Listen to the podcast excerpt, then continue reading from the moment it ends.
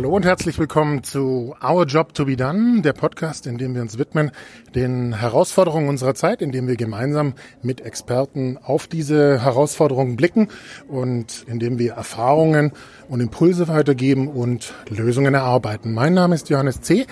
Ich bin Innovationsberater und Autor und ich bin heute auf der DeepHealth-Konferenz in Zürich zum Thema wie die Digitalisierung auch unser Leben verändert. Und ich bin hier zusammen jetzt mit Christian in der Forum Stage.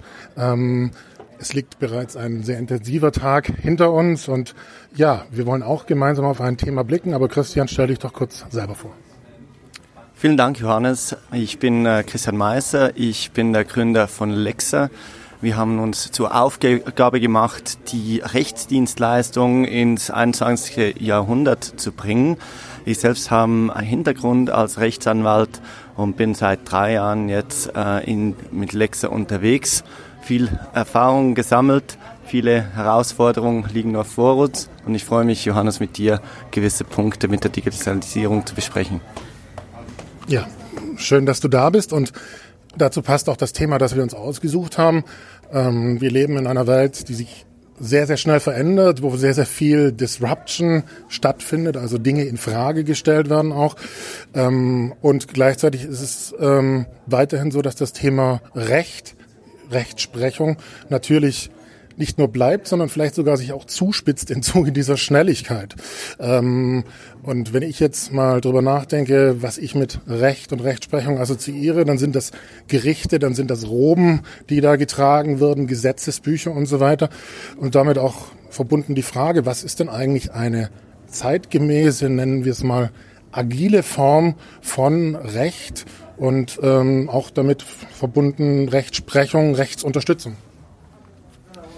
Es gibt diverse Themen, die wir hier erörtern können. Etwas, das mir persönlich äh, sehr am Herzen liegt, liegt, ist auch Access to Justice. Heutzutage, wenn man zum Beispiel ein Parkticket bekommt, 40 Franken für Falschparken, obwohl man gar nicht im Parkverbot steht, was macht man? Man geht nicht vor Gericht, weil der Aufwand zu groß ist. Wegen den 40 Franken lohnt es sich nicht vor Gericht zu gehen und äh, so gibt es sehr viele Fälle im Alltag, bei denen Gerechtigkeit nicht stattfindet, weil der Prozess dahin zu träge ist. Und da kann die Digitalisierung ähm, der Gesellschaft auch weiterhelfen, diese Prozesse derart zu gestalten, dass es jedem mit einem Klick auf der App möglich ist, das Parkticket dann zu beanstanden und entsprechend auch Gerechtigkeit gesprochen wird. Das ist ein einfaches Beispiel aus dem Alltag, aber so gibt es diverse Fälle, bei denen Leute Kinder nicht zu ihren Alimenten kommen, äh, bei denen äh, Leute im Gefängnis sitzen, obwohl sie unschuldig sind, weil sie das Geld nicht haben oder die, das Wissen nicht haben, um äh, zur Gerechtigkeit zu gelangen. Ich glaube, das ist ein sehr schönes Beispiel, gerade was du gesagt hast mit dem Parkticket, weil ähm, oftmals ist es ja so, dass das, was mir dann passiert im Alltag, ja, dieses Gap hin zu, naja, ist denn das wirklich wahr? Fühle ich mich da repräsentiert? Äh, wie kann ich das einreichen? Und so weiter. Dass das ein verdammt langer Weg im Endeffekt ist und dass das ja auch viel Frustration bei Menschen auslöst. Absolut. Das ist diese Ohnmacht, äh, die vielen Menschen auch den äh, Zugang zum Recht verwehrt. Und hier ist es auch Aufgabe der Digitalisierung und Unternehmen wie Lexa diesen Zugang zu vereinfachen, um eine Demokratisierung des Zugangs des Rechts ähm, ermöglichen zu können. Äh, wir fokussieren mit Lexa insbesondere äh, auf Unternehmensrecht und können dort, dort Startups, die einerseits äh, als Gründer ohnehin sehr viele Rechtssachen machen müssen und tausend andere Sachen dazu. Die haben häufig gar nicht die Zeit, rechtlich sich sauber aufzustellen. Und das kommt dann zum Beispiel bei Verhandlungen mit Venture Capital Fonds ähm, zu Leid, zum Leidtragen des Startups, da die bei den Verhandlungen das Wissen nicht haben, sich gute Terms auszuhandeln in der Finanzierungsrunde. Gerade Erstgründer fallen da häufig auf die Nase äh, und da schauen wir mit Standardisierung, Automatisierung, diese Prozesse auch für Startups, die noch keine, äh, noch nicht viele Mittel im Hintergrund haben, ähm, zu verbessern und entsprechend auch in, ähm, mit Venture Capital Funds zum Beispiel auf Augenhöhe verhandeln zu können. Das heißt im Endeffekt, wenn wir jetzt genau bei diesem Startup-Bereich bleiben, dann ist ja, ich sag mal, Startup muss ja schnell passieren. Ja, man muss ja auch die Möglichkeiten nutzen, um dem Markt voraus zu sein. Dann ist quasi ja auch das Risiko immens hoch, was man eingeht. Ähm, und umso mehr braucht man auch, ja, ich glaube mal, jemanden, auf den man schnell zugreifen kann, der ganz schnell beide Seiten auch versteht, auch die Startup-Seite und dort vermitteln kann. Absolut. Es geht darum, äh, schnell zu sein. Es sind auch bei Startups sind, ist das Risiko ähm, und der Risikoappetit ein ganz anderer als bei einem Großunternehmen. Die Startup-Kultur heute wurde geprägt von den Mark Zuckerberg, Zuckerbergs, die sagen, move fast and break things. Das hört ein Anwalt nicht immer gerne, aber man muss als Berater eines Startups auch sich dessen bewusst sein. Der Gründer eines Startups geht vielleicht bewusst andere Risiken ein, als das eine gestandene Gesellschaft tun könnte. Und da muss man auf die Risiken darauf hinweisen, damit diese bewusst eingegangen werden. Aber man kann die Startups hier auch entsprechend beraten und zeigen, hey, dieses Risiko ist vielleicht okay einzugehen. Man muss nicht immer alles perfekt machen von Anfang an. Für das hat man gar nicht die Zeit. Es muss schnell gehen. Da muss auch mal äh, quick and dirty ein Vertrag auf einer Serviette äh, unterzeichnet werden können. Wenn man da als Anwalt diese, diesen Risikoappetit versteht und den Startups verständlich machen kann, dass es manchmal auch okay ist, keinen 20-seitigen Vertrag zu schließen, dann ähm, ist man auf der richtigen Spur.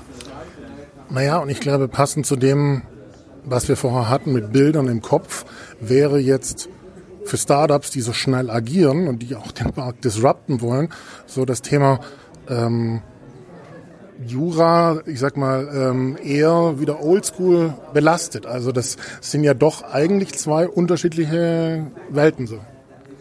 Auf jeden Fall. Wir merken es äh, auch, wenn wir rekrutieren für Lexa. Es fällt uns schwer, Juristen zu finden, die diesen Startup-Mindset haben. Die Entscheidung, ein Jurastudium zu machen, ist meistens eine Entscheidung, die getrieben ist vom Gedanken, ich weiß nicht wirklich, was ich machen will, ich mache Jura, da finde ich schon einen Job. Es ist schon eine Entscheidung für die Sicherheit und gegen das Risiko. Mhm. Im Studium selbst wiederum wird man darauf getrimmt, das Risiko zu sehen. Jede Fallstudie, die man hat, da ist irgendwas schiefgegangen. Mhm. Entsprechend wird das Hirn eines Juristen in der Ausbildung darauf getrimmt, Risiken zu sehen und eben nicht die Chancen. Und hier äh, stellen wir fest, gibt es noch eine Lücke zwischen was gelehrt wird an, der, an Universitäten und was dann am Markt in der Zukunft gebraucht wird. Wir glauben, dass die künftigen Juristen, die Erfolg haben werden, eben nicht nur Risiken, sondern Chancen sehen. Und die Digitalisierung bietet eine riesige Chance für Anwälte als auch für die Kunden genau da würde ich jetzt gern rein, ähm, auch im Sinne der Bekräftigung, weil meine Einstellung ist, dass Digitalisierung Tech Empowerment ist. Es macht Dinge möglich und vielleicht kannst du mal auch konkrete Beispiele, Success Stories erzählen in diesem Bereich, sei es Startup oder auch ähm, gerne Corporate und so weiter. Also du hast das mit dem Parken angesprochen, weil also wenn wir zurückgehen auf diesem Beispiel mit dem Parken, es ist so wahnsinnig frustrierend. Und ich glaube, es, es, es hilft den Leuten auch, wenn wir es ein bisschen herausheben noch, gerne in beiden Bereichen, Corporate und Startup, was da positiv möglich ist und das ähm, durchaus betonen. Gerne. Ein sehr erfolgreiches Startup im Legal Tech-Bereich ist Flightride, ein deutsches Startup. Es gibt eine EU-Verordnung, die besagt, dass ab einer gewissen Flugzeitverspätung der Passagier Anrecht hat auf eine Vergütung. Der Prozess natürlich, um zu dieser Vergütung zu kommen, ist nicht derart einfach für einen normalen Konsument, sodass ursprünglich sehr wenige von, diesen, äh, von dieser Vergütung überhaupt äh, Anspruch genommen haben. Flightride hat das derart vereinfacht und automatisiert auf eine App gestellt, so dass man mit wenigen Klicks Eingabe der Flugzeit, Foto der Verspätung, äh, Name, Adresse bereits genügend Informationen geliefert hat, dass Flightride damit einen Anspruch gegenüber der Fluggesellschaft ähm, konnte äh, ansprechen. Und dies äh, sind Beispiele, wie dem Konsumenten frustrierende Situationen vereinfacht werden. Und das sollte auch das Ziel sein. Es geht eigentlich um eine Produktisierung des Rechts oder des Rechtsanspruchs und es geht um eine Verbesserung der User Experience beim Bezug der Rechtsdienstleistungen, die heute einfach noch sehr, sehr äh, tief ist. Ja, und es braucht ja letztlich, es wird ja vom, muss ja vom Menschen her gedacht werden, das was du als User-Centric ja. bezeichnest. Also ich meine, das ist ja, wenn, egal ob das jetzt das Parkhaus ist oder die Bahn, wo ich dann danach äh, einreiche, dass ich zu spät war. Auch das ist ein Prozess, der wahnsinnig ist, ja, äh, in diesem Zusammenhang. Und die Chance ist ja im Endeffekt, ich sag mal, vielleicht auch die Informationen zu kondensieren oder äh, zu fokussieren und genau zwischen reinzugehen, um es schneller zu machen, um es lösungsorientierter für den Menschen zu machen. Und ich glaube, dass da genau Tech ähm, einfach die große Chance ist. Auf jeden Fall, es ist ein Riesenpotenzial. Ich selbst hatte eine persönliche Erfahrung vor kurzem, als ich ins Ausland ging, ähm, mein ähm, Handy angeschaltet habe. Dann kam eine Nachricht, ja, Sie, sind im Ausland, Sie müssen jetzt ein Datenpaket kaufen. Das kann man aber nicht über Wi-Fi, man muss über das Roaming gehen. Bis ich das Datenpaket gelöst habe, kamen schon Nachrichten rein und das führte dann zu einer Rechnung von irgendwie 200 Schweizer Franken. Dachte, ja, das kann doch nicht sein. Und das sind auch äh, Ansprüche, die man dann doch nicht durchsetzt, weil man ruft dann an, es geht eine halbe Stunde in der Warteschlaufe, da kommt nichts und irgendwann gibt man auf. Und da gäbe es wieder Lösungen, die man äh, andenken könnte, wie man diese Ansprüche vereinfacht online geltend machen könnte. Und das würde dann auch zu einem Umdenken bei den Mobilfunkanbietern führen. Ja, und ich glaube, dass ähm, dieses Betonen von diesen Beispielen darf auch eine Anregung sein, genau solche Gaps, sage ich mal, zu suchen. Und entweder ist es der Call to Action ins Unternehmen oder es ist für, für eine Gründung, aber auf jeden Fall ist genau dieses Potenzial eigentlich da. Und es ist eigentlich auch wirklich etwas, was konstruktiv für die Menschen gesellschaftlichen Unterschied macht. Also ich glaube schon, dass, dass so viel Potenzial wirklich gerade in der Unzufriedenheit, die wir teilweise gesellschaftlich haben heutzutage, drin liegt, sich auf diese Gaps zu fokussieren. Auf jeden Fall. Ähm, ich sehe da ein großes Potenzial. Es wird aber auch großen Widerstand geben. Ja. Zum Beispiel in Frankreich haben die Richter verboten, dass man äh, Big Data Analyse von Urteilen macht, damit man zum Beispiel sehen könnte, ob gewisse Richter äh, gewisse Biases haben in ihren Urteilen. Solche Sachen, die in anderen Ländern aufgezeigt haben, dass Richter eben gerade stark voreingenommen sind in ihren Urteilen und die richterliche Unabhängigkeit nicht Fakt ist heutzutage, zumindest in gewissen Ländern und gewissen Verfahren und dass selbst triviale ähm, Variablen wie die Tageszeit einen wesentlichen Einfluss auf die Urteilsfällung haben können. Mhm. Ähm, das sind sehr spannende Einsichten, aber da wird sich von, vom Berufsstand Anwalt, Berufsstand Richtern noch sehr viel Widerstand auftun. Und den gilt es mit positiven Beispielen zu durch, durchbrechen. Und da bin ich gespannt auf die Zukunft. Ja, also Vorreiten, Eis brechen heißt auch Widerstand aushalten.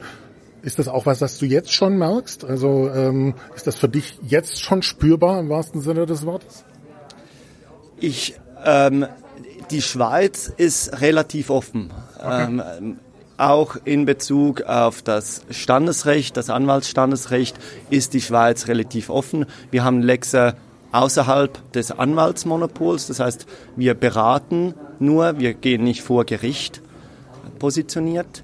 In anderen Ländern wäre nicht mal die Rechtsberatung möglich, ohne ähm, ohne ein Anwaltspatent zu haben oder ohne als Anwaltskanzlei eingetragen zu sein. Mhm. In der Schweiz, glaube ich, hat die liberale Kultur hier Möglichkeiten geschaffen, die wir jetzt mit Lexa auch nutzen können, um hier Rechtsdienstleistungen zu verbessern. Natürlich werden wir auch äh, mit Argwohn betrachtet von bestehenden Anwaltskanzleien, äh, aber die meisten sind da durchaus offen und wissen, es geht in diese Richtung und da, da sind wir jetzt ähm, nicht, wenn man so möchte, äh, Boote dieser äh, Nachricht, die wussten das eigentlich schon lange und haben nur darauf gewartet, bis sowas wie Lexa kommt. Dann möchte ich es gern abrunden und zurückgehen zu unserer Eingangsfrage, die wir jetzt sozusagen bearbeitet haben und auch als kurze Summary für die Zuhörer.